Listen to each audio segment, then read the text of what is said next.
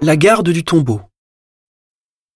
Le lendemain, après le jour de la préparation, les grands prêtres et les pharisiens s'assemblèrent chez Pilate en disant Seigneur, nous nous sommes rappelés que cet imposteur a dit de son vivant Trois jours après, je ressusciterai.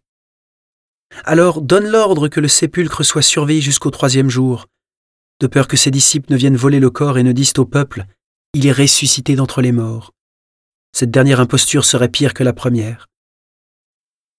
Pilate leur déclara Vous avez une garde.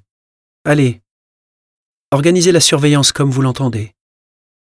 Ils partirent donc et assurèrent la surveillance du sépulcre en mettant les scellés sur la pierre et en y plaçant la garde.